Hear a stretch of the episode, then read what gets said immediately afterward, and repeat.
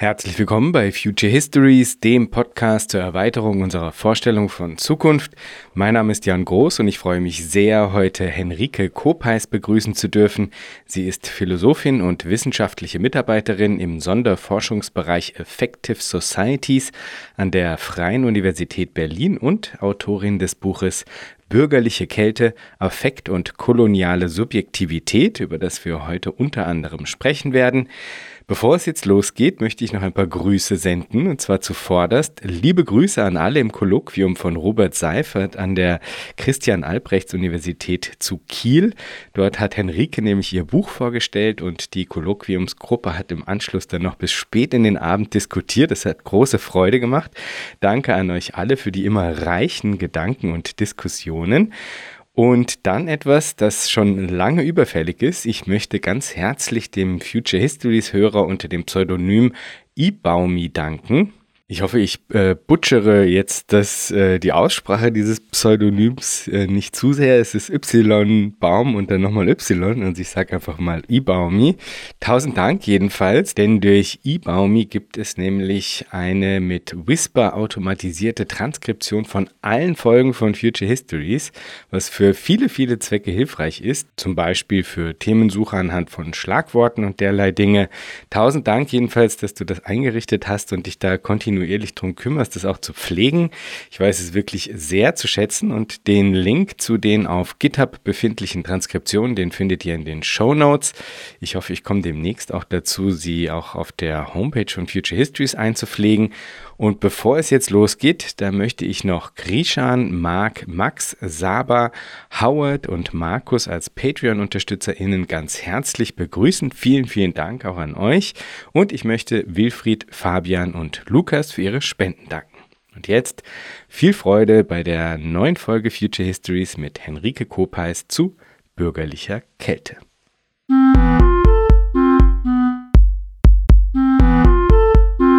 Herzlich willkommen, Henrike. Dankeschön, danke für die Einladung. Henrike, wir wollen heute nicht zuletzt auch ein bisschen den Raum jenseits der bürgerlichen Kälte etwas ausloten. Um das aber auch tun zu können, müssen wir natürlich den ZuhörerInnen ein bisschen näher bringen, worum es sich denn da handelt. Was ist es, was du mit diesem Begriffspaar einfängst? Was ist bürgerliche Kälte? Bürgerliche Kälte ähm, ist eine Gefühlslage der Gegenwart, so habe ich das unter anderem genannt. Und zwar geht es mir darum, ähm, mit diesem Begriff einerseits eine Gegenwartsdiagnose ja, zu schaffen, mit der man irgendwie verstehen kann, welche Dynamiken in der bürgerlichen Gesellschaft aktuell, vor allem eben Gefühlsdynamiken, dafür sorgen, dass bestimmte Formen von Leiden nicht gesehen werden können oder auch nicht besprochen werden oder eben einfach ja keine Beachtung finden. Ähm, und andererseits geht es mir mit dem Begriff aber eben auch darum, ähm, die Geschichte oder die Genealogie des bürgerlichen Subjekts ein bisschen nachzuvollziehen und zu fragen, wie ist das bürgerliche Subjekt überhaupt zu dem geworden, als dass es uns heute begegnet. Und um diese Gefühlslage noch mal ein bisschen konkreter zu beschreiben, also Kälte sagt es ja schon, es geht ähm, mit diesem Begriff um Formen von Indifferenz unter anderem, also Gleichgültigkeit gegenüber bestimmten Leidensformen oder Schauplätzen des Leidens.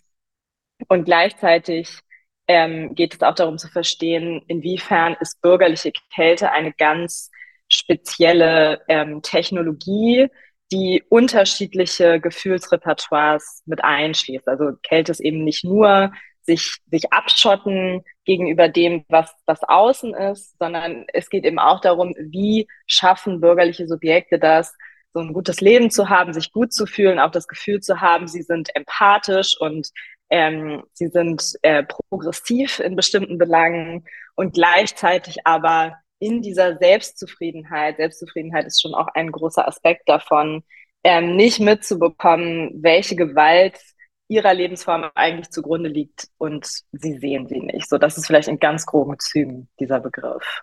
Du hattest es ja jetzt eben eh schon angedeutet, so ein wichtiger Aspekt an dem Ganzen ist eben die Frage des ähm, liberalen Subjekts, dem du ja dann auch äh, im Anschluss an äh, Adorno und Horkheimer nachgehst, indem du die, diese äh, prototypische Figur des Odysseus anschaust. Vielleicht gehen wir da noch ein bisschen genauer rein. Was macht das bürgerliche Subjekt aus und ist es für dich auch deckungsgleich mit dem Subjekt der Aufklärung und mit dem Subjekt der liberalen politischen Theorie? Ist das für dich sozusagen alles mhm. das Gleiche? Ähm, ja, das ist eine gute Frage, weil, wie du das jetzt schon angedeutet hast, es gibt eine ganze Reihe von Arten und Weisen, glaube ich, diese Subjektivität zu beschreiben. Und dazu gehört eben auch sowas wie liberal, ähm, bürgerlich und ähm, und ja, vielleicht auch noch so ein paar andere Sachen, also moderne Subjektivität als Ganze, das, so wird es auch manchmal bezeichnet. Und ich erzähle gerne, das ist nochmal die Geschichte von Odysseus oder wie Adorno und Horkheimer das sehen, weil ich finde, das ist einfach ein guter Ausgangspunkt, um darüber nachzudenken. Und ähm, es ist auch vielleicht wichtig, noch vorauszuschicken, dass bei ähm, ja, Odysseus ist nicht, also Odysseus ist kein bürgerliches Subjekt, sondern ein protobürgerliches Subjekt. Das heißt, wir müssen uns ja auch, also ich meine, nochmal, um, um so die, die Realitätslayer zu klären, es handelt sich natürlich bei der Odyssee auch nicht um eine Realitätsbeschreibung oder um ein historisches Dokument in dem Sinne, sondern um ein Epos, also um ein literarisches Dokument und die bürgerliche Gesellschaft, wie wir sie jetzt als Konstellation der Moderne diskutieren, die gab es natürlich damals noch gar nicht. Aber es gibt eben diese berühmte Auseinandersetzung mit der Odyssee von Adorno und Horkheimer in der Dialektik der Aufklärung. Und da gibt es so einige Merkmale, die Adorno und Horkheimer dazu bringen, Odysseus als protobürgerliches Subjekt zu begreifen. So. Und ganz wesentlich ist in meinen Augen eine bestimmte unternehmerische Subjektivität, ähm, die Odysseus an den Tag legt, also diese Rolle des Abenteurers, der bestimmte Risiken eingeht, um etwas zu gewinnen. Das ist ein Aspekt, den Adorno und Horkheimer auch für das bürgerliche Subjekt quasi im modernen Sinne wichtig finden und den sie nicht vergessen haben wollen, weil, weil das auch, glaube ich, ein Aspekt ist, von dem man oft denkt, ja, aber das bürgerliche Subjekt, das ist ja schon auf eine ganz andere Art und Weise an den Staat angebunden und da geht es gar nicht mehr so um diese, diese kapitalistischen Merkmale, aber da kommt das irgendwie nochmal raus. Ähm, was noch dazu gehört, ist, oder das ist ein Aspekt, den ich interessant finde, den Adorno und Horkheimer jetzt nicht so stark hervorheben, ist, dass Odysseus sich auf einer Reise der Heimkehr befindet, also dass er quasi nach Hause fährt und dass die Kategorie des Zuhauses und der Heimkehr quasi der ähm, absoluten Situiertheit in einem bestimmten sozialen Umfeld für das bürgerliche Subjekt natürlich auch was, was ganz Wesentliches ist. Zu Hause wartet seine Frau, also die bürgerliche Familie zeichnet sich da schon ab und irgendwie die Treue, die ein wichtiger Wert ist für diese Familie. Ähm, und dann zeigt sich einfach auch noch in der konkreteren, ja, in den konkreteren Verhaltensweisen und Eigenschaften von Odysseus als Person bestimmte, zeigen sich bestimmte Ideale, die das bürgerliche Subjekt ausmachen. Und dazu gehört eben ganz wesentlich die Vernunft und der Vernunftgebrauch. Odysseus ganzer Trick, oder also Adorno und Horkheimer nennen das ja eben List, besteht eben darin, dass er seine Auseinandersetzung mit den Göttern, die ihm diese, die ihm diese Heimkehr so schwer machen, ähm, die reduziert sich nicht auf das Bestehen von körperlichen Prüfungen. Also da geht es nicht nur darum, der Stärkste, der Größte und der Risikoreichste zu sein. Darum geht es auch. Also er ist eben auch ein Krieger, aber nicht nur. Sondern es geht auch darum, ähm, gut zu überlegen, wie diese, wie diese Abenteuer, diese Hindernisse, die ihm begegnen, überwunden werden können. Und diese Überwindung, die geschieht meistens dadurch, dass er sich in eine, ja, sich in listige, sich durch listige Verhaltensweisen, listige Strategien befreit und seine Gefährten manchmal mit und dadurch quasi den Kampf mit den Göttern auf einer anderen Ebene aufnimmt, nämlich eben auf der Ebene des Verstandes. Und das wird dann einfach in der nicht nur in der Philosophiegeschichte, aber grundsätzlich eben immer so gedeutet, dass die Auseinandersetzung von Odysseus oder die, der Kampf von Odysseus für sein Überleben eine Auseinandersetzung mit Naturgewalten ist und dadurch eine Form von Naturbeherrschung ähm, an den Tag legt, die ganz, ganz wesentlich für das Selbstverständnis der bürgerlichen Gesellschaft ist und der modernen Gesellschaft als solche. Also das sind so ein paar Aspekte. Und äh, nochmal nachgefragt zu dieser Deckungsgleichheit. Also für dich ist das sozusagen schon so, dass ähm, man das eigentlich miteinander austauschen kann. Also das Subjekt der Aufklärung, das Subjekt der politischen, also liberalen politischen Theorie und eben das bürgerliche Subjekt. Das ist sozusagen eins. Ich glaube, ich glaube, dass jeweils unterschiedliche Dinge vielleicht ein bisschen mehr im Zentrum stehen, je nachdem, welchen Begriff man wählt. Und hm. ich kann vielleicht einfach kurz sagen, warum für mich das Bürgerliche so eine ähm, hilfreiche oder eine vielversprechende Kategorie war. Und ich glaube, das hängt damit zusammen, dass ich in dem Buch nicht so sehr die ökonomischen Aspekte der bürgerlichen Gesellschaft betone, sondern vielleicht eher die kulturellen und diejenigen, die auf so Selbstbilder gerichtet sind. Und ich habe einfach immer das Gefühl, dass der ist dieses Label bürgerlich mehr davon mitträgt, als wenn man sagt, das liberale Subjekt. Das liberale Subjekt so, also so empfinde ich es auf jeden Fall, ist oft auch eine Strukturbeschreibung. Also da geht es auch irgendwie immer darum, die ökonomische Geschichte der Hervorbringung dieser Subjektivität sehr stark zu betonen oder so zu gucken, ähm, was ist, welcher Freiheitsbegriff ist damit verbunden, wie ist dieser Freiheitsbegriff auf ein bestimmtes wirtschaftliches Verständnis gegründet. Und ich glaube, mir ging es so ein bisschen, also so bürgerliche Subjektivität ähm, hat in meinem Verständnis vor allem dann in der, in der europäischen und dann vielleicht noch zentraler in der deutschen und vielleicht der französischen Kulturgeschichte auch immer dieses Versprechen. Also in, in dem Bürgerlichen schwingt auch immer das Moralische zum Beispiel. Ähm, und mir ging es vor allem darum, den, das Augenmerk darauf zu richten und, und das irgendwie als eine wiedererkennbare Struktur von Selbstsein auszuzeichnen, die finde ich in dem liberalen Subjekt jetzt nicht so stark eine Rolle spielt. Aber man kann schon sagen, dass die natürlich total eng miteinander verschränkt sind. Also vor allem was irgendwie die ähm, materiellen Bedingungen angeht, unter denen sie entstehen und irgendwie sich reproduzieren. Und dann vielleicht noch so kurz zu Odysseus, wie schon gesagt, also bei Odysseus handelt es sich um ein protobürgerliches Subjekt, weil es diese bürgerliche Gesellschaft, in der die Subjekte leben, einfach damals oder was heißt damals, also in diesem literarischen Werk einfach nicht gibt. Ähm, und das ist aber, also das ist einfach ein Ausgangspunkt, um darüber nachzudenken, welche Eigenschaften, ja, welchen Eigenschaften wird auch weiterhin in einer bürgerlichen Gesellschaft Bewunderung entgegengebracht. Ne? Also man muss sich auch mal, also jetzt alleine anhand der Rezeptionsgeschichte der Odyssee und wie oft und wie viel ähm, dieses Werk irgendwie in so der europäischen Geistesgeschichte besprochen, übersetzt und ähm, als ja als extrem wichtiges Modell ähm, verstanden wurde, da hängt einfach sehr viel dran.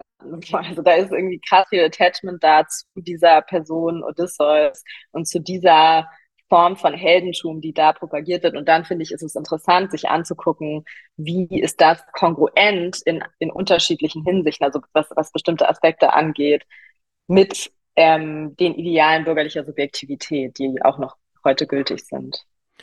Ja, absolut. Und also ich meine, ich frage auch deswegen, glaube ich, nochmal so ein bisschen genauer nach, weil es eben äh, auf eine Art nicht nur von jetzt klassisch bürgerlicher Seite wieder aufgegriffen wird. Jetzt nicht unbedingt mit Bezug auf Odysseus gesprochen, aber halt eben, wenn man jetzt sagt, das Subjekt des Humanismus oder sowas, ne? Ja. Also, und das ist was, was mir halt immer wieder begegnet, auch jetzt hier in der fragenden Suchbewegung von Future Histories, sage ich mal, ne?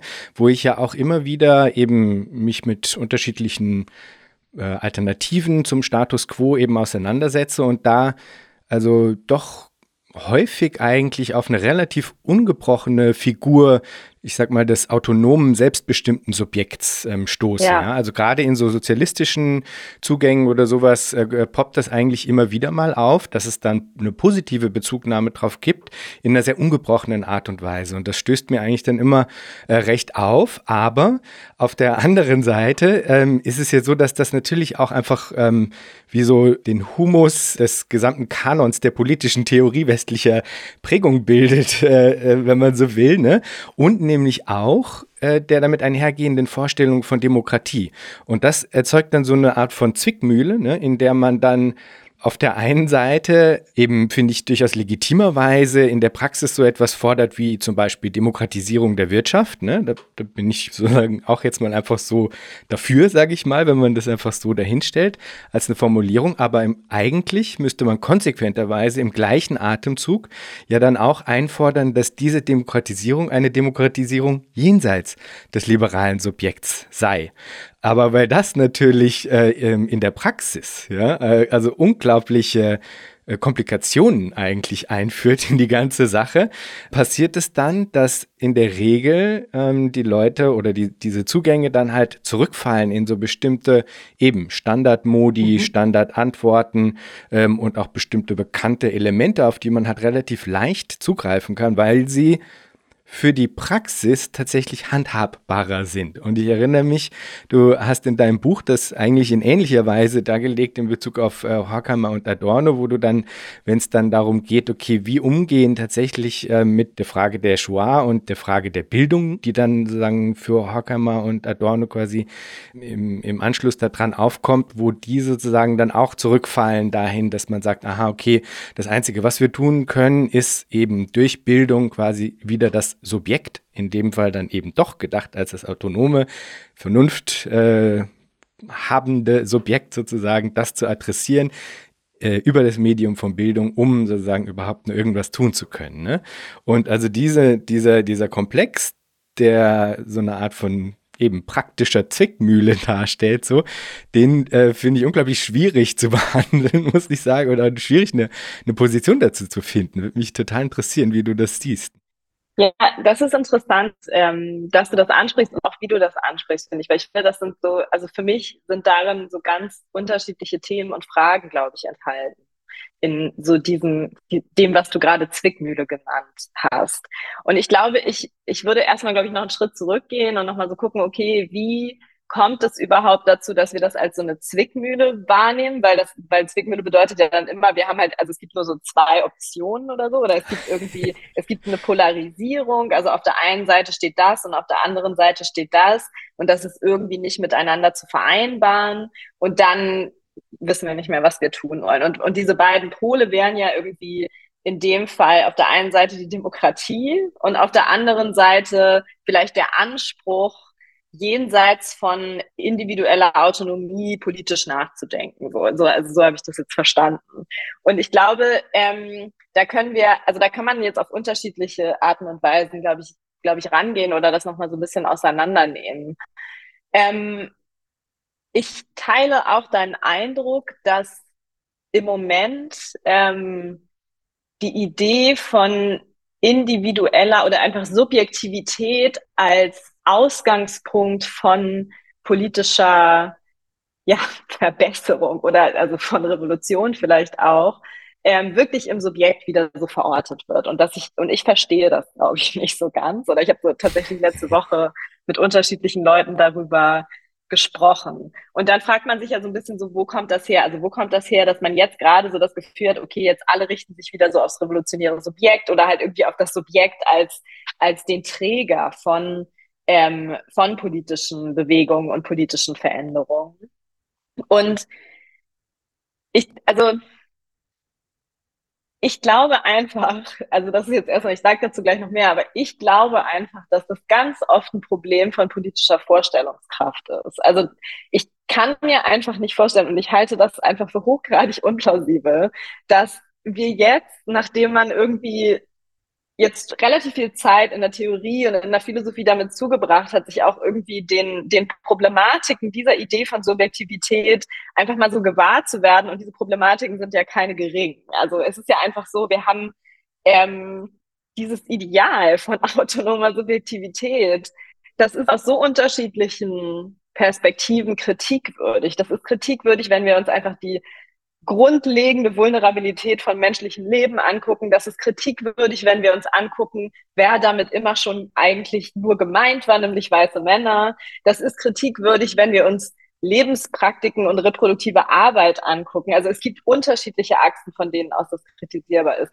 Und dann frage ich mich, warum sind wir jetzt an einem politischen Punkt, wo wir denken, ja, aber dann müssen wir halt doch wieder darauf vertrauen, dass dieses kleine Ding, also dieses kleine autonome Subjekt, das alles trägt und durch seine eigenen, ne, also seine individuellen Verständnisprozesse, ähm, dann natürlich in, also in Zusammenarbeit mit diesen ganzen anderen kleinen Subjekten, aber dass irgendwie durch diese individuellen Verständnisprozesse sowas wie Demokratie ermöglicht wird. Und natürlich habe ich jetzt auch keine Antwort darauf, wie es, wie es, wie es anders gehen kann, aber ich bin einfach hochgradig misstrauisch, dass das also auch nicht nur misstrauisch ist, also man sieht es ja, wie es einfach nicht funktioniert. Es ist ja jetzt nicht so, dass ähm, dieses Modell, mit dem zum Beispiel die Bundesrepublik Deutschland, glaube ich, so ihre politische Imagination auch bestritten hat, eine relativ lange Zeit lang, ähm, dass, dass man einfach wirklich gerade das Gefühl hat, es gibt eben nicht diesen verlässlichen Boden der aufgeklärten Individuen, die dann immer wissen werden, was die richtige Entscheidung ist. Und den gibt es einfach nicht. Und ich glaube, ähm, deswegen würde ich das gar nicht so sehr als Zwickmühle ko konstruieren, weil ich glaube, dass manchmal so, also dass so dieses Modell von so, wir können uns nur Demokratie vorstellen, werden wir uns gleichzeitig auch diese Individuen vorstellen, die sie in ihrer Zusammenarbeit, aber irgendwie auch in ihrer Arbeit an sich selber tragen. Ich glaube, dann, dann damit verstellen wir irgendwie schon das, was vielleicht Demokratie dann auch sein könnte oder auch werden muss, da, damit es irgendwie tatsächlich mal so ein bisschen besser funktioniert. Und ich glaube, es ist einfach gerade ein Moment, in dem eine große Ratlosigkeit herrscht in Bezug auf diese Frage. Also es gibt einfach diese Ratlosigkeit, weil ähm, Dinge, von denen man sich mal vorgestellt hat, dass sie wahrscheinlich Demokratie zum ähm, Funktionieren bringen sollten. Und davon sind ja auch nicht alle falsch. Also natürlich ist es irgendwie sinnvoll, wenn Leute eine materielle Grundlage haben, wenn Leute ähm, eine Ausbildung haben, ähm, damit sie irgendwie okay zusammenleben können.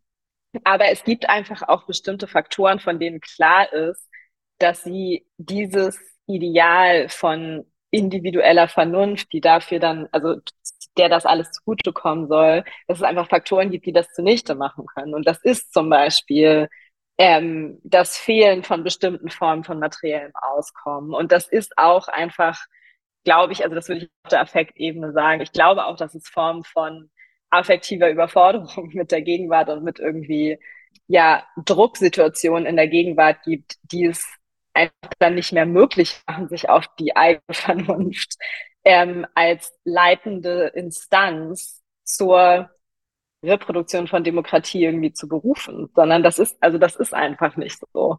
Und, ähm, und ich glaube, wir müssen dann einfach so eher darüber nachdenken, welche materiellen Grundlagen sind einfach notwendig, damit Zusammenleben funktioniert. So. Und diese materiellen Grundlagen, die beschränken sich halt einfach nicht, ja, auf, dass niemand mehr hungern soll, sondern da gibt, es gibt halt noch andere Sachen. Ja, wo, womit dann sozusagen aber die Frage trotzdem noch nicht irgendwie ähm, beantwortet wäre, sozusagen das Fragezeichen ist damit noch nicht ausgeräumt, ne, weil just for the record, ne, also mein, ja. ähm, mein äh, Punkt oder warum ich das Zwickmühle genannt habe, ist nicht, weil ich sagen würde, äh, in Anbetracht des Fehlens der Antworten darauf, wie eine, äh, wie Demokratie jenseits des liberalen Subjekts aussehen könnte, gilt es jetzt sozusagen ein Relapse zu machen und halt dann doch quasi mit dem autonomen mm. Subjekt weiter yeah. zu hantieren. Das ist nicht die Zwickmühle, die ich, äh, die ich meine, oder so empfinde ich die nicht, sondern die Zwickmühle ist eher das, angesichts dessen, dass es eben das noch zu entwickeln gilt, wie man das praktisch umsetzen kann, Demokratisierung jenseits des liberalen Subjekts, ist es in der in der Auseinandersetzung unglaublich schwierig, quasi den Punkt, äh, ich sag mal jetzt blöd durchzubringen. Das klingt jetzt natürlich kacke, weil es wieder so, so wirkt, als müsse man sich sozusagen einfach nur gegeneinander durchsetzen. Das meine ich natürlich nicht, aber egal. Ähm, es ist einfach schwierig, das gegenüber jenen sozusagen dann stark zu machen, die halt eben einfacher sicherheitshalber auf diese bestehenden Konstruktionen einfach nur ungefragt zurückgreifen. Also ich ähm, merke das halt einfach jetzt in dem Diskurs rund um Fragen demokratischer Planung. Das ist ja sozusagen einfach mal ein konkretes Feld, in dem mhm. ich sozusagen mich auch bewege, wo dann verschiedene Theorien, Modelle, whatever sozusagen besprochen werden. Ne? Und eben, wie gesagt, die allermeisten davon greifen sozusagen komplett ungebrochen auf diese Konstruktion mhm. zurück. Mhm. Und wenn dann man aber hinkommt und sagt sozusagen, okay, sollten wir eigentlich nicht mal sagen, diese Konstruktion droppen und darüber nachdenken, wie eben man das auch jenseits dieser Konstruktion des Subjektes denken kann, dann kommt halt auf eine Art bis zu einem gewissen Grad natürlich auch berechtigterweise oder nachvollziehbarerweise dann halt die Frage so, ja, aber Jan, dann sag doch mal, wie denn? ja? ja? Und ich habe okay. da einfach jetzt schon verschiedenste Leute auch zu gefragt. Ne? Mit Thomas Lemke ähm, war ich schon an dem Punkt, der hatte dieses Buch The Government of Things äh, geschrieben, wo ja. ich das Gefühl hätte, aha, das ist zum Beispiel eine Konstruktion, mit der man eigentlich ein bisschen arbeiten könnte, um zu solchen Punkten zu kommen, wo man zu einer ich sag mal, Ökologisierung, also im Sinne der äh, jetzt sage ich es bestimmt falsch, äh, Environmentalisierung sozusagen des Zugangs quasi kommen könnte. Ne? Ähm, also sowas könnte man verwenden, ja, und dann kommt man bis zu einem bestimmten Punkt. Aber wenn es dann quasi konkret wird in Bezug auf, aha, aber wie macht man denn dann Demokratie mit dem mehr als menschlichen, ähm, ohne sozusagen am Ende dann doch wieder quasi auf das, ähm, auf eine, irgendeine Form von Privilegierung sozusagen des menschlichen Subjekts sozusagen zurückzufallen, ne? dann sind da immer noch einfach ganz viele äh, Fragezeichen. Und das ist eher so ein bisschen ne, der Raum, äh, den ich mit dieser Zwickmühle versuche zu beschreiben. Nicht, weil ich persönlich okay, sagen ja. würde, so, okay, nein, nein, lass mal quasi zum Subjekt zurückgehen. Ne? Das, das denke ich okay. nicht. Okay, ja. dann habe ich das, okay, dann habe ich das vorhin missverstanden. Ähm, ich glaube, das ist eine andere Frage und ich glaube, das ist eine Frage, die ich absolut nicht beantworten kann, weil ich mich noch nie mit demokratischer Planung beschäftigt habe. Und ich glaube auch, ich, ich glaube auch, dass das eine Frage, also oder ich kann natürlich gleich ein bisschen was dazu sagen, aber ich glaube, ich möchte das trotzdem nochmal so ähm, vorwegschicken, dass einfach auch, ich glaube nicht, dass die Philosophie diese Art von Staatstheorie machen kann. Oder weil ich empfinde das so ein bisschen als, als, als Staatstheorie. Es geht ja wirklich darum, sich vorzustellen, wenn ich das richtig verstanden habe, welche Planungs- und Organisierungsprozesse sind notwendig, um eine, um in einer Gesellschaft ähm, ja Selbstbestimmung ohne Selbst quasi umzusetzen, oder? Also welche konkreten ähm, Formen des Zusammenkommens, der Organisierung, der Verteilung und auch der Umverteilung braucht man, damit das geht. So. Und wie gesagt, ich kann das, ich kann das fachlich nicht beantworten. Ich kann einfach nur ähm, ich kann nochmal sagen, so wie, in welcher Art und Weise ich da anders drüber nachdenke, glaube ich. Weil, also ich bin, ich bin eh immer so sehr misstrauisch. Darüber haben wir, glaube ich, auch schon mal gesprochen, wie weit die Theorie überhaupt Dinge antizipieren kann. So dass ich glaube, dass ehrlich gesagt auch nicht, dass ähm, wir uns das ausdenken können und dann setzen wir das um. Also wann hat das jemals funktioniert? So nie. Das war wirklich, also ich finde so, das ist so relativ evident. Das ist eigentlich immer ziemlich so nicht so eine gute Idee ist. Man denkt sich irgendwas aus am Schreibtisch und dann natürlich hat man so ein paar empirische Studien vielleicht, die das so stützen können und dann sagt man so, okay, so machen wir es jetzt, so jetzt gründen wir einen Staat. Aber noch so andere Sachen dazu. Also eine Sache, die ich glaube ich teile auch an dieser Intuition, die du da hast oder auch irgendwie an dieser, an dieser Frage, die du gerne beantworten möchtest, ist, glaube ich, ähm, ich habe hab einen Kollegen, Jonas Benz, der ist Anthropologe, mit dem ich da gerade so ein bisschen drüber nachdenke, ist die Notwendigkeit, aus einer linken Perspektive über Staatstheorie nachzudenken.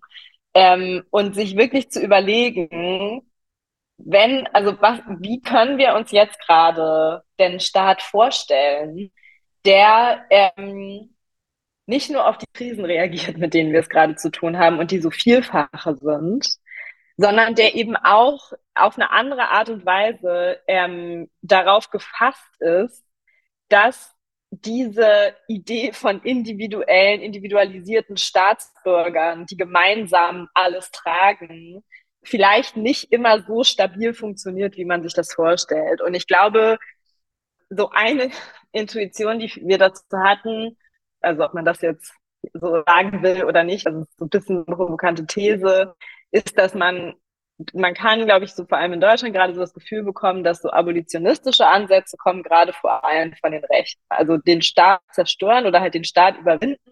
Das sind im Moment rechte Diskurse, die relativ viel Zulauf haben. Also so diese, diese radikale Staatskritik. Und ähm, es gibt natürlich auch eine linke Staatskritik und die hat auch eine lange Tradition.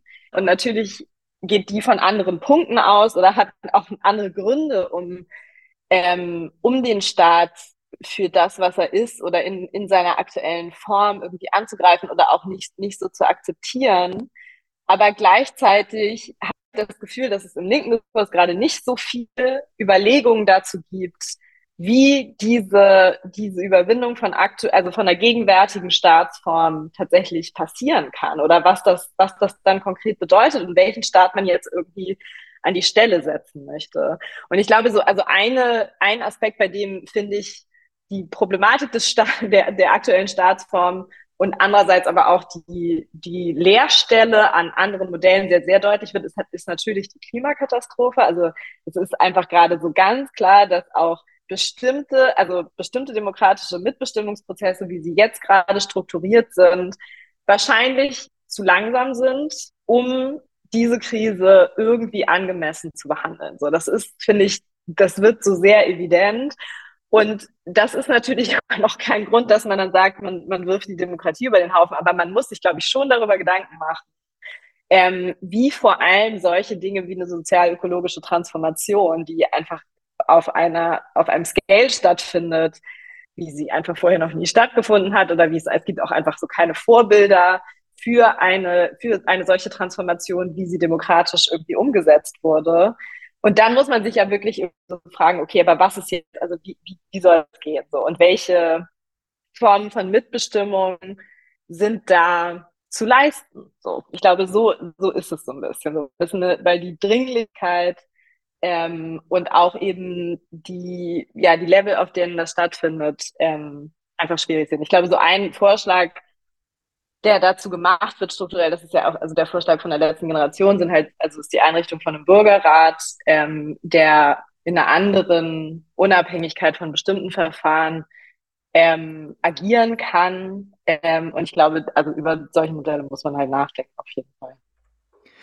Ja, aber Entschuldigung, wie lustig ist das? Das, das ist dann halt Bürgerrat, ne? Also ja. da steckt ja, ja sozusagen der ja. Bürger halt schon so Vollgas drin, ne? Also das wäre, glaube ich, ja dann eben noch nicht, also da, das wäre ja überhaupt noch nicht quasi damit beantwortet, wie man das sozusagen jenseits dieser Konzeption eben des Bürgers, der Bürgerin sozusagen angehen kann, weil eben siehe Bürgerinnenrat sozusagen. Ne? Also das ist sozusagen auch noch nicht daraus hinausgetreten, weil das machen sowieso die, also das machen die Zugänge auf jeden Fall, ne, mit denen ich mich da mhm. auseinandersetze, dass sie sagen so, okay, es gilt, ähm, sagen andere Formen ja, was ist ich, der Staatlichkeit oder der demokratischen Planung und so ähm, ja. zu, zu ent entwickeln, die eben natürlich dann Formen der Demokratisierung zulassen und so weiter. Ja. ja, aber die Frage ist ja dann noch einen Schritt weiter, ne? Was beinhaltet dann äh, quote unquote Demokratisierung, wenn es eben sagen nicht den Relapse macht auf das auf das liberale Subjekt. Aber naja, ich, gut. ja, ich, vielleicht ja? ich möchte so eine Sache dazu sagen, weil ich das also weil vielleicht auch also ich glaube, so ein wichtiger Aspekt ist eben auch noch es, also bei der, bei dieser Kritik des bürgerlichen Subjekts, da geht es darum, ein Modell zu kritisieren, das als Ideal nicht nur demokratische Mitbestimmung regiert, sondern das im Prinzip über sehr viele Sachen sehr viel Autorität hat. Und das auch zum Beispiel ähm, in der Frage, welches menschliche Leben wird als schützenswert erachtet und welches nicht, eine Rolle spielt und eben auch so in der Frage, wem wird zugehört grundsätzlich und wem nicht. Und ich glaube, bei, bei der Kritik an diesem Modell, da, da geht es dann nicht, nicht darum zu sagen, okay, es gibt so eine ganz andere Form von, ähm, von Zusammenleben, wo es nicht mehr so eine Rolle spielt, dass ich eine Person bin, die einen Namen und einen Körper hat. Also es geht nicht, es geht nicht darum, dass irgendwie so man ähm, das Selbstsein ganz grundsätzlich ähm, auflösen muss, sondern es geht, glaube ich, so darum zu verstehen, okay, welche Rollenangebote zum Beispiel kann man machen. Also wenn man, also es geht ja, also man kann natürlich trotzdem in einem sogenannten Bürgerinnenrat eine bestimmte Rolle erfüllen für die Demokratie, ähm, die aber dann idealerweise einfach so davon abgekoppelt sein muss, wer man so ist und woher man kommt. Und das sind ja einfach alles Dinge, die nicht realisiert sind. Die sind einfach nicht realisiert. Also genau, ich glaube, es geht so ein bisschen so darum, Politik auch eher als performatives Geschehen, denn als Identitätsgeschehen zu verstehen. Das kann man vielleicht auch nochmal so mit, mit, also bei Hannah Arendt gibt es ja einfach so dieses berühmte Bild ähm, des Lichts der Öffentlichkeit, also dass es irgendwie darum geht, bei politischer Mitbestimmung sich als man selbst zu zeigen und quasi eine Stimme zu haben als dieses Individuum, das man eben ist. Und ich glaube, es geht einfach genau darum, dass es überhaupt nicht diesen Anspruch gibt, dass man sich irgendwie zeigt oder so, sondern also ich, ich denke da manchmal so irgendwie funktionaler oder technischer oder eben performativer drüber nach, dass es eher so darum geht, sich zu fragen, wie können wir Mitbestimmung generieren, ohne dass Identitätsfragen zum Beispiel das dann manchmal wieder so übernehmen und auch so ohne, dass so Identität und auch bürgerliche Identität immer die Basis ist, auf der das organisiert werden kann. Genau, und aber da ähm, schließen sich halt dann wieder andere Fragen an. Ne? Also wie weit ist der Demos zu fassen? Ne? Also, weil wenn man das sagen prozesshaft denkt oder so und eben nicht an ähm, eine Identität als bürgerliche Identität jetzt irgendwie koppelt oder so, dann könnte man ja eben im nächsten Schritt, ähm, was weiß ich, mit äh, Parliament of Things, Bruno Latour, keine Ahnung was, sagen, an, äh, ansetzen und sagen, ja, okay, aber eigentlich ähm, gelte es in, in diese Idee der des sich Einbringens, sozusagen auch die Dinge mit hineinzudenken, auch die Tiere mit hineinzudenken, die mehr als menschliche Natur und so weiter und so fort. Und dann tauchen eben sozusagen die, finde ich, berechtigten Folgefragen auf, die sozusagen damit immer noch nicht ähm, be beantwortet sind. Aber ich finde es trotzdem einen interessanten Punkt, weil das war natürlich auch ein Aspekt an dem Ganzen, den ich mich gefragt habe in deiner Kritik am bürgerlichen Subjekt und eben nachdem du das sozusagen so nah an eben auch äh, das Subjekt des Humanismus und der Aufklärung und so ähm, äh, koppelst, quasi, ob es da, weil das wäre ja sozusagen das Argument eines bestimmten Strangs der innerhalb der Linken sozusagen, ob es da, welche Teile daran es ähm, vielleicht doch sozusagen sinnvollerweise zu nutzen gilt oder so, ne? jenseits eben einer, einer, so einer so einer Behauptung von Abgeschlossenheit und Abgetrenntheit und eben Full-on-Autonomie oder so, ja. Ähm, also was da, ob, ob man da nicht nochmal reingehen muss und quasi, wie du jetzt ja eigentlich auch gerade so ein bisschen angedeutet hast, nochmal so ein bisschen feiner, sagen, differenzieren kann und sollte, ähm, welche Aspekte davon sozusagen weiter zu gebrauchen wären oder eben auch nicht. Ne? Also, aber ja, das macht wahrscheinlich nochmal ein, ein größeres Fass auf. Ich würde vielleicht die ähm, Überleitung wagen, weil die so ein bisschen jetzt äh, eigentlich daran anschließt, auch an das, was du gerade gesagt hast. Es gibt da so eine Stelle, ich glaube, das war im Podcast Das Neue Berlin, äh, Shoutout an der Stelle an die beiden, ja. Da ähm, sagst du, und ich paraphrasiere das jetzt, ja, da stellst du fest, dass im Grunde äh, die liberale Theorie so tut, als äh, habe man die notwendigen Instrumente im Grunde schon und müsse jetzt sozusagen nur noch an der Umsetzung feilen, ja.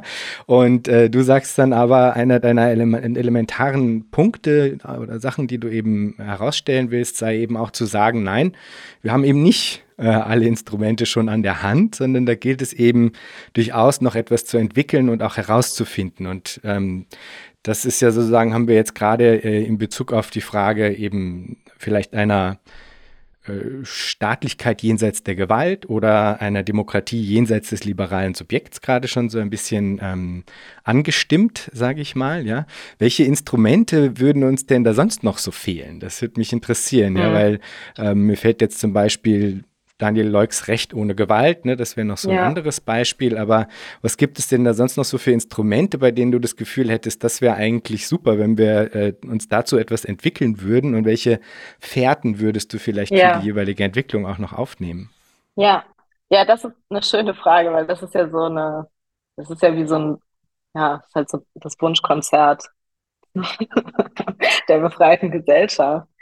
Ähm, also ich glaube, ich, also ich will das nochmal betonen mit dem Recht, weil ich glaube, das ist ein ganz wesentliches Element, wo man das Gefühl hat, okay, es funktioniert ehrlich gesagt nicht so, wie es so behauptet zu funktionieren. Und ähm, das zeigt sich an unterschiedlichen Stellen. Ähm, das zeigt sich eben daran, dass natürlich auch die Personen, die das Rechtssystem aktuell ähm, bestreiten, auf eine Art und Weise subjektiviert sind, dass sie zum Beispiel, ähm, keine Ahnung, in so von so Modellen wie in Clankriminalität denken, statt in rassistischer Gewalt nicht frei sind, so und das und dass sich das natürlich auch in einem vermeintlich ähm, ja gerechten und objektiven Rechtssystem zeigt. Und ich glaube, es geht im ersten Schritt vor allem darum, ähm, einzugestehen, dass es sich dabei nicht um Einzelfälle handelt, sondern eben um systematische Aspekte dieses Rechtssystems. Ein anderer Fall, über den ich sehr viel nachgedacht habe in den letzten Wochen, ausgegebenem Anlass mal wieder ist ähm, sexuelle Gewalt, die eben auch in dem Rechtssystem, wie es aktuell in Deutschland strukturiert ist, nicht ähm, gefasst werden kann. Und es geht und ähm, ich habe letzte Woche einen sehr guten Artikel von Özge Inan ge gelesen über den Fall Rammstein im Freitag und sie hat sich mit der Unschuldsvermutung auseinandergesetzt und der Frage, ähm, wie kann man in solchen Momenten ähm, an dieser Unschuldsvermutung wirklich auch aus juristischer Perspektive festhalten, obwohl es einfach extrem wehtut. Und, ähm, und dieser Artikel legt auch eben so ein bisschen nahe, es ist unklar, was das Rechtssystem im, im Feld sexuelle Gewalt eigentlich ausrichten kann und dass es sich dabei um ein gesellschaftliches Problem eigentlich handelt, das versucht wird, mit juristischen Mitteln zu lösen. Und das ist vielleicht so eine gute Überle Überleitung, um zu sagen, diese, diese Elemente, die man sich wünschen würde, die sind ja vor allem auf sozialer Ebene finden die statt. Und das sind also und, und ich glaube, das sind einfach elementare Kompetenzen des Zusammenlebens, von denen man das Gefühl hat, sie sind in einer kapitalistischen Gesellschaft natürlich durch Entfremdungsprozesse vor allem ähm, nicht unbedingt zerstört worden, aber auf jeden Fall ist ihre Aneignung oder ihre Ausarbeitung wirklich extrem erschwert. Es ist sehr schwierig in einer ähm, ja sich so entwickelnden kapitalistischen Gesellschaft ähm, Gleichheit tatsächlich als irgendwie ein, ein Ausgangspunkt von sozialen Zusammenleben wahrzunehmen, weil die Segregation einfach so stark ist, ähm, durch rassistischen Kapitalismus vor allem, ähm, dass einfach die Unterscheidung zwischen Menschen ähm, kaum zu überwinden ist auf sozialer Ebene. Und ich glaube, ich finde das irgendwie so ganz wichtig, sich das auch immer wieder so zu vergegenwärtigen, wie stark diese,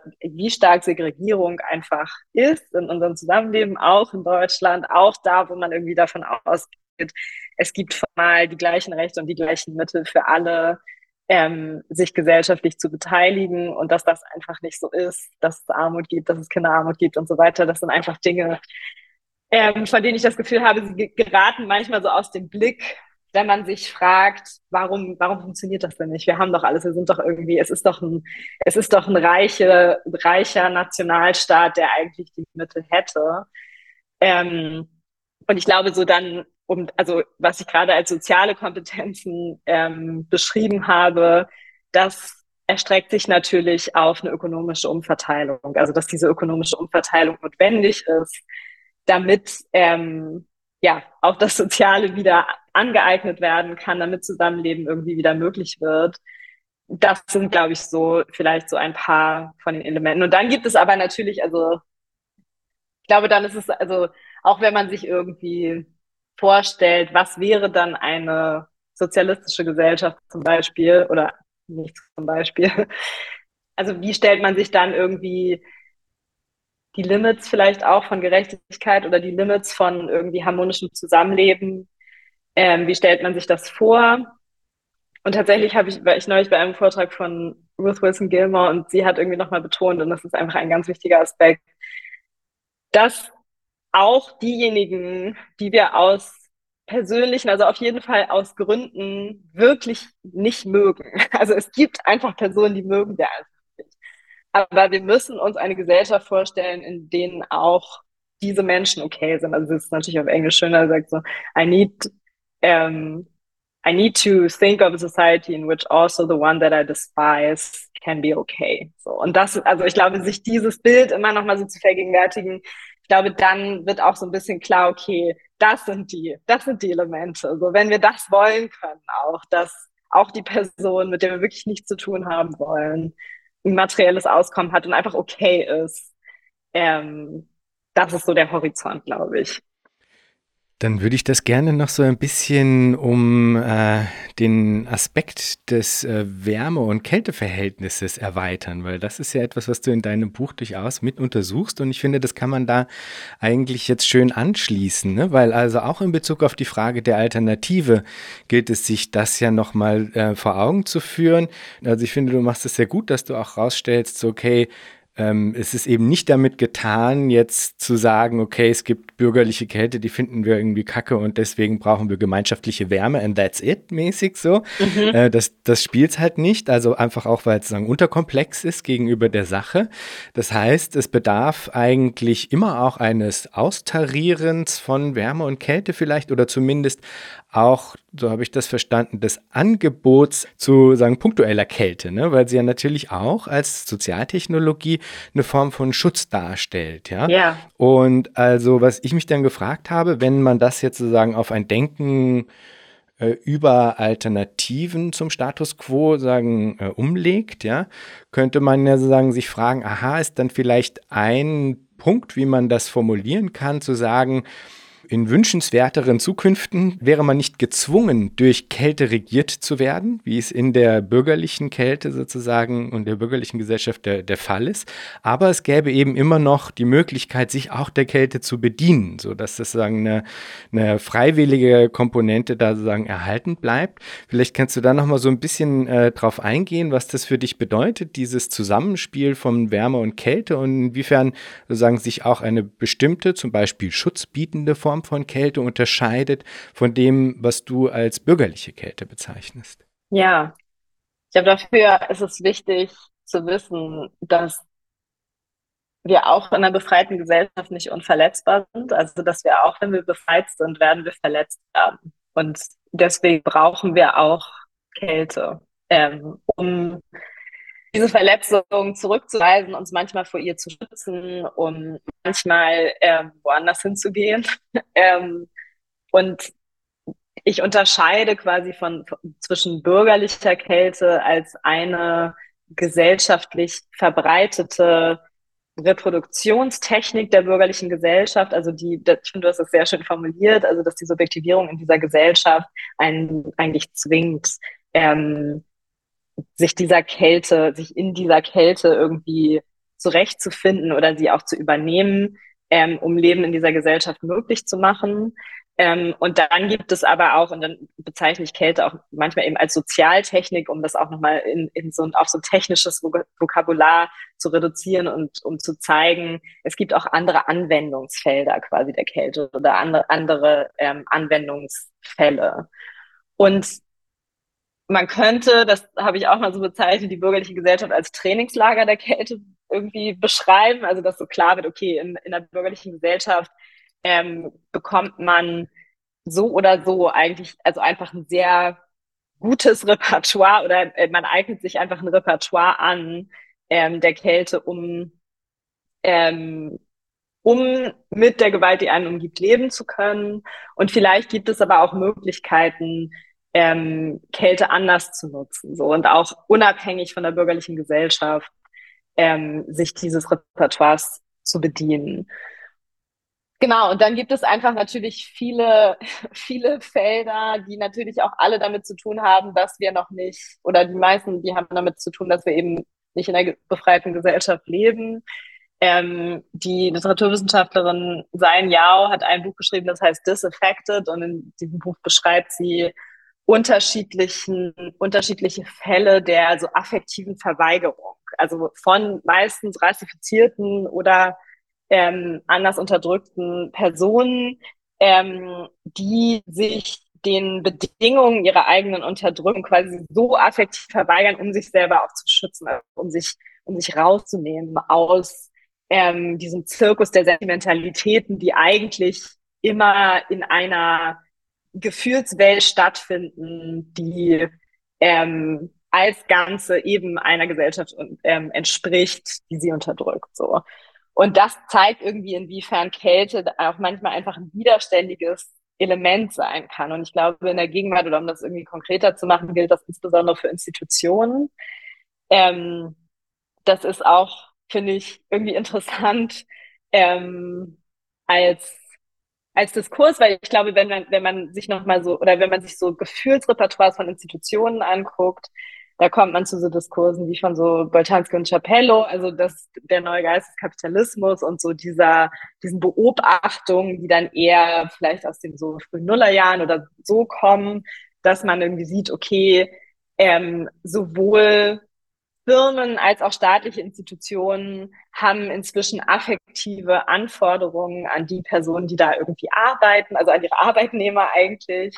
Oder Arbeit ist ganz stark mit auch affektiven Anforderungen verknüpft, in der, vor allem in der Serviceökonomie. Ähm, und was heißt das eigentlich für unser Gefühlsvermögen oder was heißt das eigentlich für unser soziales, affektives Vermögen, wenn genau diese Kompetenzen auch eben ausgebeutet werden. Und da in solch, in so strukturierten Institutionen und eben ähm, ja, Organisationen auch kann man sich ja gut vorstellen, welche Kraft eine Verweigerung oder irgendwie eine Kälte gegenüber diesen Anforderungen haben kann. Ähm, da gilt sie nämlich eben auch dem Schutz des Individuums, dass sich ähm, ja dass, dass sich einfach emotional abgrenzt von dem, was in seiner Lohnarbeit von ihm verlangt wird und dadurch vielleicht auch ähm, sich die Möglichkeit vorbehält, zu trennen zwischen sich und seiner Arbeit. So, und das sind natürlich so ganz wichtige ähm, Kompetenzen oder einfach so ganz wichtige Techniken in einem affektiven Kapitalismus, ähm, ja, um dem nicht komplett zu verfallen oder nicht komplett angeeignet zu werden. Das ist so willkommene Entfremdung einfach. Das ist jetzt schön formuliert, willkommene Entfremdung. ja. Aber könnte man da dann nicht jetzt noch, noch einen Schritt weiter gehen und halt eben auch nochmal fragen, inwiefern eben Kälte als Sozialtechnologie auch jenseits der Defensive in einer zukünftigen befreiten Gesellschaft sozusagen trotzdem Sinn macht. Ne? Also weil nämlich das ja sozusagen sich dann auch noch mal auf eine Art kritisch verhält zu so einer Idealisierung der Gemeinschaftlichkeit als sozusagen mhm. ausschließliches Prinzip, ne? Und auch so eine Aufladung der Gemeinschaftlichkeit mit einer äh, absoluten Wärme sozusagen, ne, mhm. wenn man so will. Ne? Weil ähm, eigentlich könnte man ja sagen, dass gerade wenn es um die Frage geht, wie Zukünfte auch jenseits so einer ähm, als lokal und vielleicht auch sehr horizontal gedachten äh, Gemeinschaftlichkeit, wie Zukünfte jenseits dessen sagen aussehen könnten, finde ich, kommt genau das nämlich eigentlich nochmal auf. Ne? Also diese Frage, wie können zum Beispiel transpersonale Beziehungen, die dann eigentlich zwangsläufig eben auch bis zu einem gewissen Grad halt vielleicht eine ein Maß an struktureller Kälte äh, mit, mitbringen, sozusagen? Wie können die gedacht werden, ohne ähm, hineinzukippen in so eine Moralisierung, in der eben das Kalte immer schon das Schlechte ist und das Warme ja. das Gute? Ne? Ja. Und das finde ich, und das hast du jetzt eigentlich auch schon so ein bisschen schön angedeutet, das kommt nämlich auch in sowas wie der Kritik von Tina Hauptner und Silke van Dijk am Community-Kapitalismus raus, ne? wo die dann halt, und das ist dann natürlich wieder ein bisschen aus der Defensive gedacht quasi, aber wo mhm. die halt im Grunde aus ausweisen, so, hey Leute, seid auch ein bisschen vorsichtig mit dieser Idealisierung der Gemeinschaft, weil sowas wie die, in Anführungsstrichen, eben kalte Anonymität des äh, bestimmter staatlicher zum Beispiel ähm, Sozialleistungsstrukturen, die eben nicht differenzieren, sondern wo eben alle auch das Arschloch, wie du eben ja auch ja. darauf hingewiesen hast, dass man nicht mag, sozusagen trotzdem versorgt wird. Ne? Ja. Ne? Das hat eben auch was, ähm, was sehr Positives, ne?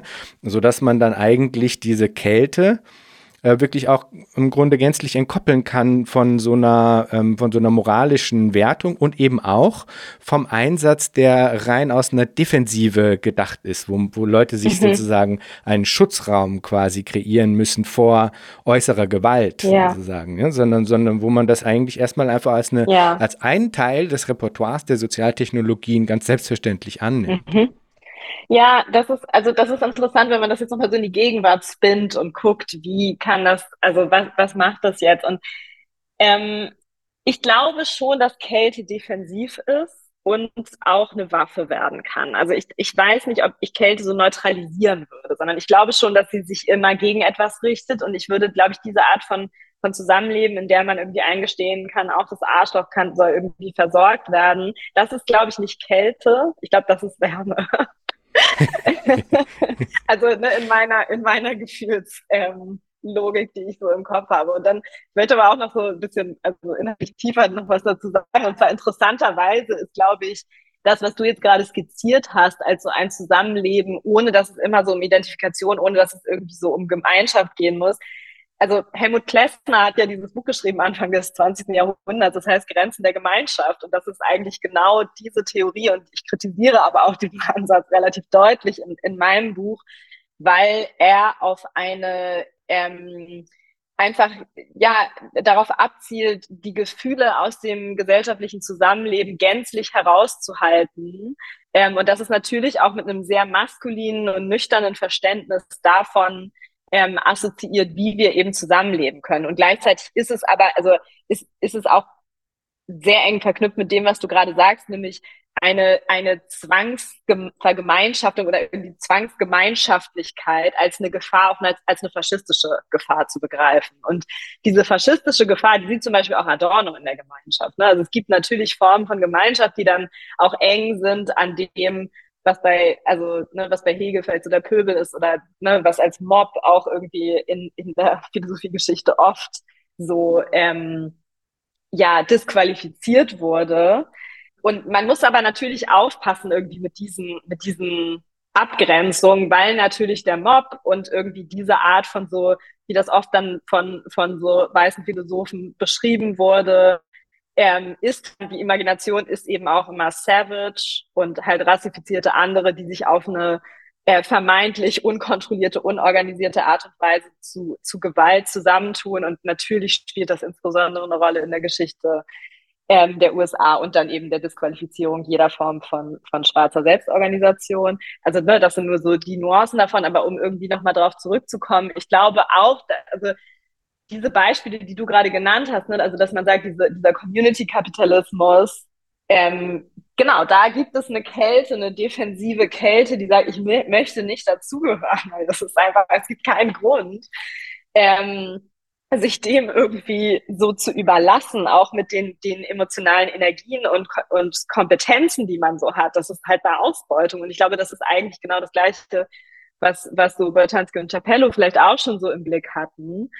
Ähm, aber gleichzeitig ähm, ist es, glaube ich, nicht so, dass ich mir dann die befreite Gesellschaft als eine gefühlslose vorstelle, sondern ich glaube, ich stelle mir die eben gerade dann als eine vor, die sich gegen so diese Bilder von Plessner richtet und die eben vor allem auch so eingestehen kann, dass wir einfach tief affektiv miteinander verknüpft sind und dass es irgendeine Art und Weise geben muss, das auch im gesellschaftlichen Leben anzuerkennen, so und Verletzungen anzuerkennen und ähm, und ausgehend davon Zusammenleben zu organisieren. So und ich glaube, dass es halt immer problematisch ist, wenn das wenn das kapitalistisch angeeignet wird und dann ist es ja aber auch ganz oft oder also fast in allen Fällen so, dass diese kapitalistischen Aneignungen dann natürlich auch, das sind einfach auch immer Lügen. So, also, also als ob jemand, ähm, der bei Google arbeitet, irgendwie das ganze Zeit das Gefühl hat, er kann mit all seinen Problemen sich da so ausbreiten. Das ist ja, das ist ja nie die Idee von dieser Art von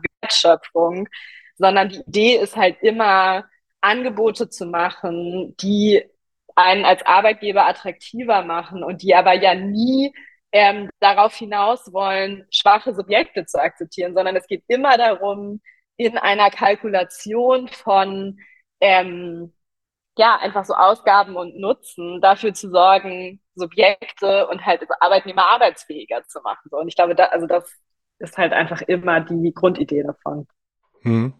Ja, nur ähm, just for the record sozusagen, was, also, was ich jetzt vorhin meinte, war auch natürlich nicht jetzt quasi zurückzufallen in, äh, in eine äh, äh, komplette äh, Affirmierung der Kälte oder so, ne? Also das ja. ist sozusagen, war jetzt eigentlich, war jetzt nicht Ausgangspunkt meiner, meiner Überlegung, weil du jetzt mit Plessner eben das sozusagen ja. ausgewiesen hast, dass das sozusagen ja es eben auch abzulehnen gelte. Das ist natürlich vollkommen richtig. Ich hätte nur ich hätte eher den Eindruck, es gibt sozusagen Möglichkeiten eines, eines sagen, feingliedrigeren Austarierens, ja. äh, situativer Wärme und Kälte ja. sozusagen, in einem Gesamtkontext, der natürlich dann trotzdem von Wärme getragen ist. Ne? Ja. Aber dass das sozusagen als eine Sozialtechnologie äh, an bestimmten Elementen trotzdem immer noch auch ähm, eben situativ Sinn macht, mhm. auch jenseits der reinen Defensive. Das wäre mhm. sozusagen mhm. der Punkt gewesen. Aber das nur jetzt sozusagen so als eine äh, zusätzliche ähm, Anmerkung. Nein, ich glaube, da, also um das ja? nochmal zu beantworten, auch der Vollständigkeit halber. Nein, du hast natürlich ja. vollkommen recht, dass es, ähm, dass es Formen der Austarierung gibt. Aber wie du auch schon gemerkt hast, ist meine Arbeitsweise halt immer eher so zu gucken, wo sind sie nicht? Und wie kann man ausgehen von den Negationen ähm, dann einfach die Kontexte vielleicht auch so ein bisschen in Ruhe lassen und nicht als ideale ähm, ausweisen, die das irgendwie so hinbekommen und die Sensibilität eher darüber entwickeln, ein Gespür dafür zu haben, okay, wo ähm, wird Kälte zur Autorität und Wärme zum Fetisch. So, also das hm. ist, das sind so, ich glaube, das ist irgendwie so immer die, die Vorstellung, die ich von auch der Kompetenz von Theorie habe, ne? dass man, mhm. dass man darin besser werden kann. Und vielleicht ist das dann aber auch schon die Austarierung, die du meinst, ne? Also die, ja. die, die Fähigkeit zu entwickeln, Kälte als Autorität zu erkennen und Wärme als Fetisch und dann zu gucken, wie kann man beidem entgehen. So, das ist, glaube ich, ja. Genau, beidem entgehen, aber beides in anderer Form, also sozusagen die Temperierungen an sich in anderer Form, dann auch im Denken über Alternativen trotzdem zuzulassen, als Teil ja. des Repertoires an Sozialtechniken, genau. die da sind, sozusagen. Ja. Also für mich ist immer dieser Schritt dann schon noch interessant, wie kann man dann im Denken in der Konstruktion das sozusagen ja. auch nochmal mit aufgreifen, was aus dem folgt, ja. was du als Analyse bereitstellst. Sozusagen. Ja, ich finde das so, ja. ich finde das wirklich ähm, so interessant auch jetzt in unserem Gespräch, weil du so sehr viel über Zukunft nachdenkst und auch über so die, das Vermögen von Konstruktion. Und ich mache das nie. so, das ist aber für mich voll, es macht voll Spaß, irgendwie das mal so auszuprobieren, weil das einfach, für mich ist es wirklich so ungewohnt. Ich bin halt immer so, ich bin gleich mal so, Hä? Aber warum? warum? ja, aber nicht als eine Festschreibung, ne? Also das, nee, nee, geht ja, also ich finde ja. das ja fruchtbar insofern, als dass ich finde aus dem, was du machst, folgen ja auch bestimmte, ähm, also das ist ja fruchtbar genau für dieses Denken, ne? weil es auch nochmal ja. andere Linien aufmacht, entlang derer ähm, ein Denken über alternative Strukturen oder so, sagen, entlang derer sagen, sich das auch mit entlanghangeln kann oder sowas. Ne? Ja. Also genau ja. das ist, wo wir gerade sind eigentlich. Ne? Wie, wie lässt sich denn dann für eine, äh, wenn man so will, befreite Gesellschaft über dieses Austarieren von Wärme und Kälte nachdenken? Ne? Das finde ich total äh, äh, ähm, fruchtbar, dass das sozusagen aus deinem Denken lässt sich das ja sozusagen eigentlich mitnehmen dann, ne? Ja, als ein, ja. ein Gepäck, was man, ja, ich glaube, ähm, eine über Sache, was es nachzudenken dafür, gilt. Ja, Entschuldigung. Mhm. Eine Sache, über die da immer das fruchtbar finde, nachzudenken, das ist was, was mir neulich begegnet ist in einem Kontext mit Denise Ferreira da Silva und Valentina Desideri, ist so das Nachdenken über ein Pharmakon. Also es geht also eher als eine Zukunft zu entwerfen und irgendwie so zu gucken, okay, wie sieht die aus, welche Elemente hat die, ist so die Frage, wie können wir aus der Diagnose und aus dem, aus der ähm, ja, genauen Bezeichnung und, und dem genauen Verständnis der Gegenwart oder der Vergangenheit und auch so der beschädigten, des beschädigten Lebens, das wir irgendwie, das wir schon kennen, wie können wir darüber spekulieren, was das Pharmakon wäre, also die Heilung oder eine Heilungsmöglichkeit.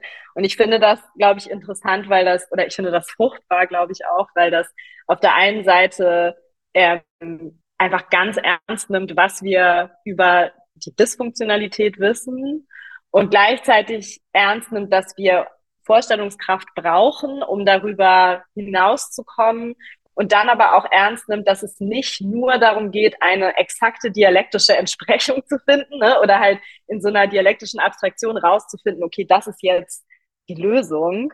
Es ist nicht eine Lösung, sondern es ist halt eine Heilung und die kann auch von unerwarteter Seite kommen. So. Und ich glaube, das finde ich irgendwie produktiv an, an so Pharmakondecken, aber das ist nur noch so eine Figur.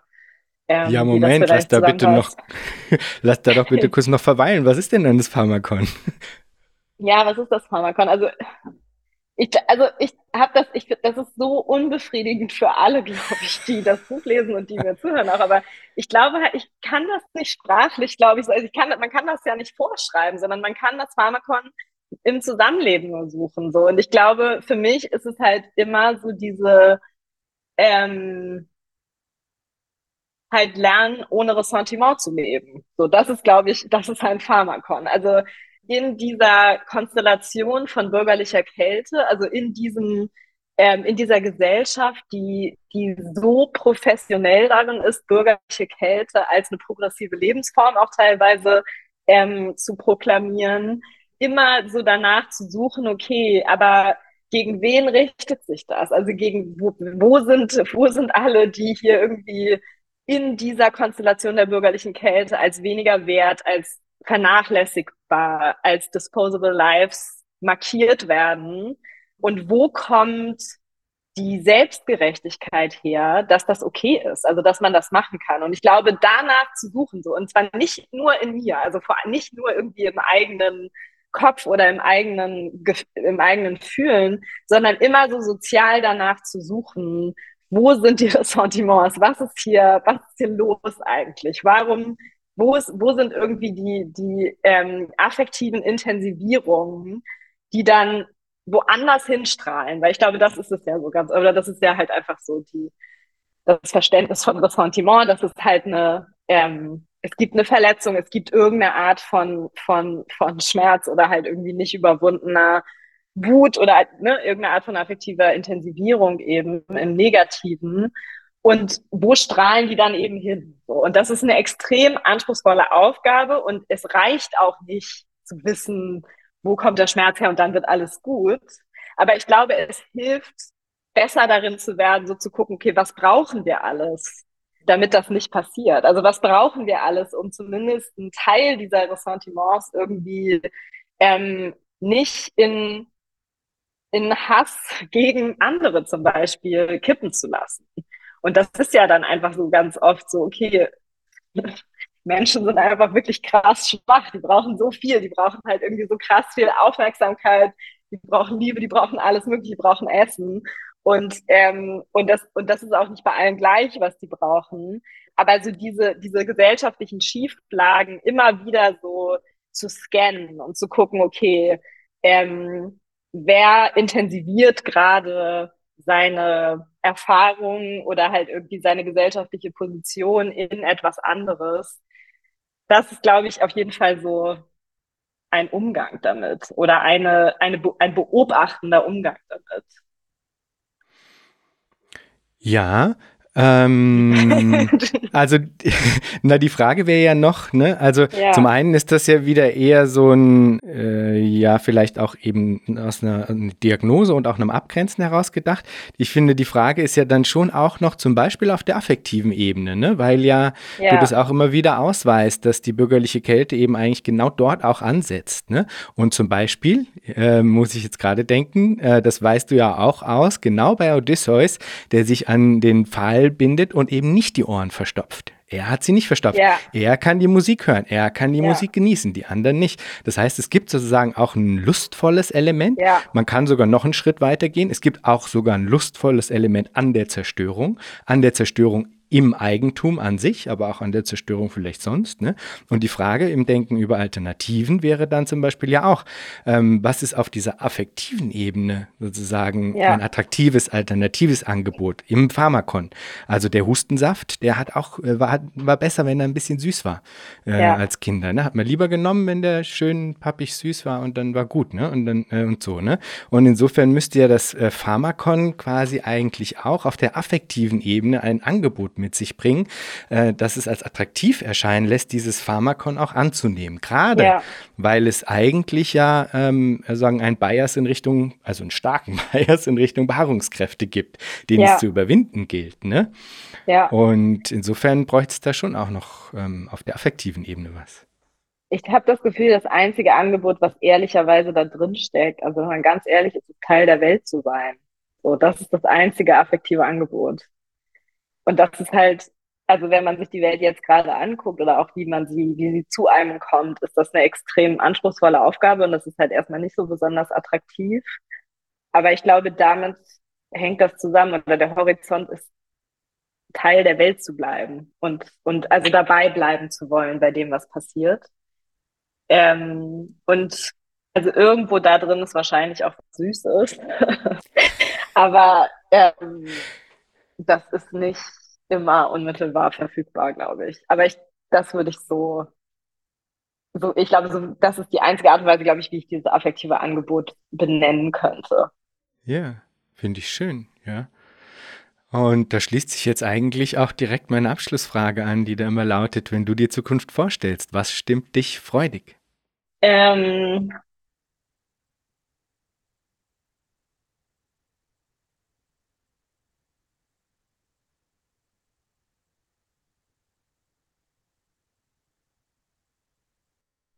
muss sehr lange überlegen. Ähm, Problem.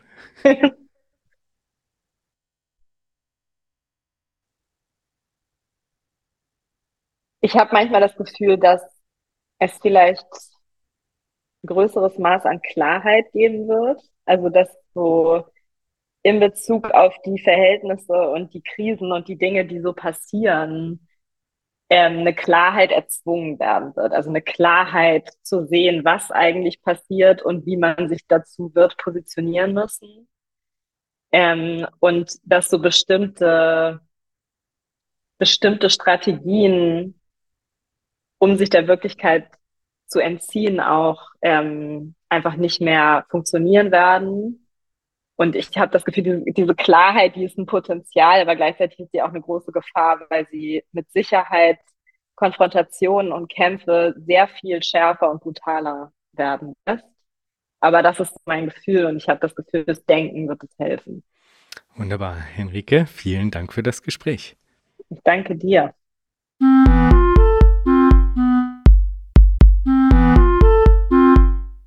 Es gibt noch eine Frage, die ich hier ja. so als Zusatzfrage dabei habe und die jetzt quasi nicht hineingepasst hat. Aber wenn das mhm. okay ist für dich, dann ähm, stelle ich die noch. Ja, gerne. Und falls sie passt, dann baue ich sie noch ein. Falls nicht, äh, dann nicht. Ne? Weil mhm. vielleicht ist sie auch jetzt sozusagen so ein bisschen rausgefallen, weil ich das Gefühl habe, so, das könnte missverstanden werden als so ein Gotcha-Moment oder sowas. Ja? ja. Also es geht darum, dass ich eigentlich beim, ähm, beim Lesen des Buches, ja, wo du ja ähm, sehr kritisch dich sozusagen auch in Bezug auf die Selbstkritik der BürgerInnen beziehst, ne? immer wieder mal das Gefühl hatte, naja, aber ähm, eigentlich ist das, was du da jetzt gerade machst, ja sozusagen eine äh, Kritik der Selbstkritik, die eben auch wieder eine Form von Selbstkritik darstellt, weil du ja gleichzeitig, und das ist eigentlich ja das Gute daran, immer wieder auch ausweist, dass die bürgerliche Kälte äh, etwas ist, was dir vertraut ist, aus, also über das du sprechen kannst, ja, und äh, eben bis zum gewissen Grad natürlich auch aus dem heraus du sprechen kannst. Und wenn man sich dein Buch insgesamt anguckt, dann stellt das auf einer bestimmten Ebene ja auch so eine Form von Selbstkritik einer Bürgerin an der Selbstkritik der BürgerInnen dar. Insofern ähm, holt sich das doch auf einer bestimmten Ebene da wieder ein, oder nicht? Ist das was, das klar. du beim Schreiben gedacht hast? Klar, immer wieder klar. Mal? also das ist das Buch, ja. Das ist, also ich habe, also das ist auch gar keine, ähm, du hast absolut recht mit dieser Beschreibung und ich glaube, das ist auch ähm, man, wenn man das möchte, kann man das als, als Selbstwiderspruch ausweisen. Aber ich glaube, ich würde das anders bezeichnen, weil mein Verständnis davon ist einfach eher, dass dieses ganze Buch die Methoden auch des bürgerlichen Denkens, aus denen ich ja, mit denen ich halt denken gelernt habe, versucht an ihre Grenzen zu führen. Also dass es eigentlich eher darum geht, ähm, sich das zu nehmen, diese dieses Kritikvermögen, das, also das natürlich Teil des Bürgerlichen ist und so zu gucken, wann bricht es? Also wie, wie weit kann man damit ähm, das eigene vermessen ähm, und es auch in, in die Krise stürzen? Aber natürlich bin, also natürlich bin ich gleichzeitig so Autorin und Gegenstand ähm, dieses Buches. Und ich habe aber auch das Gefühl, was, also was anderes kann ich ja auch nicht schreiben.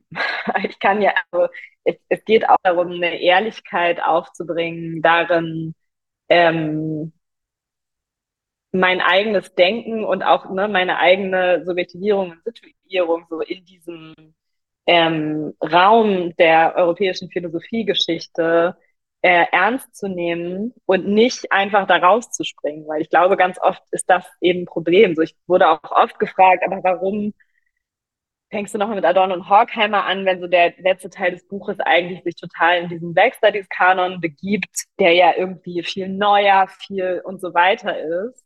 Aber es geht doch genau gerade darum, sich auch Rechenschaft darüber abzulegen, warum will ich da jetzt hin? So, also ich kann doch nicht einfach so die, also ich finde das unredlich, glaube ich, ähm, so diese Behauptung aufzustellen, dass das mein Kanon ist, weil das ist ja einfach nicht so. Ich kann einfach nur versuchen, aus dem, was mich und viele andere, ähm, die Theorie oder Philosophie machen, ähm, geprägt hat oder ähm, denen eben das der oder trainiert hat, glaube ich. Ich glaube, Training ist so ein ganz guter Begriff dafür.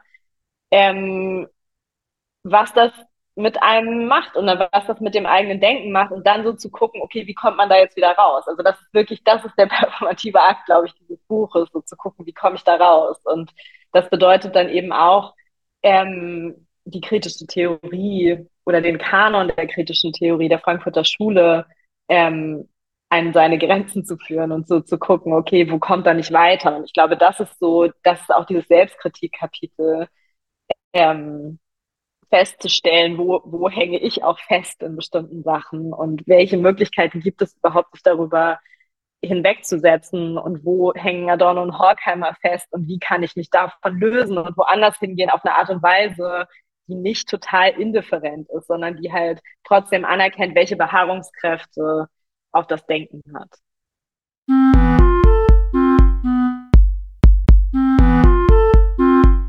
Das war Future Histories für heute. Vielen Dank fürs Zuhören. Shownotizen und vieles mehr findet ihr auf www.futurehistories.today. Diskutiert mit auf Twitter unter dem Hashtag Future Histories oder im eigenen Subreddit. Ihr könnt Future Histories nicht nur auf allen großen Podcast-Plattformen hören und abonnieren, sondern auch auf YouTube, wo ihr neben den Episoden dann auch Kurzvideos zu Kernbegriffen einzelner Episoden findet. Schreibt mir gerne unter jan at futurehistories.today. Ich freue mich immer sehr über interessante Rückmeldungen und Hinweise. Wenn ihr Future Histories unterstützen wollt, dann könnt ihr das auf patreon.com-future histories oder auch via Spende auf unserer Homepage. Future Histories ist eine Produktion von Metalepsis, zu finden auf metalepsis.net. Bis zum nächsten Mal. Ich freue mich.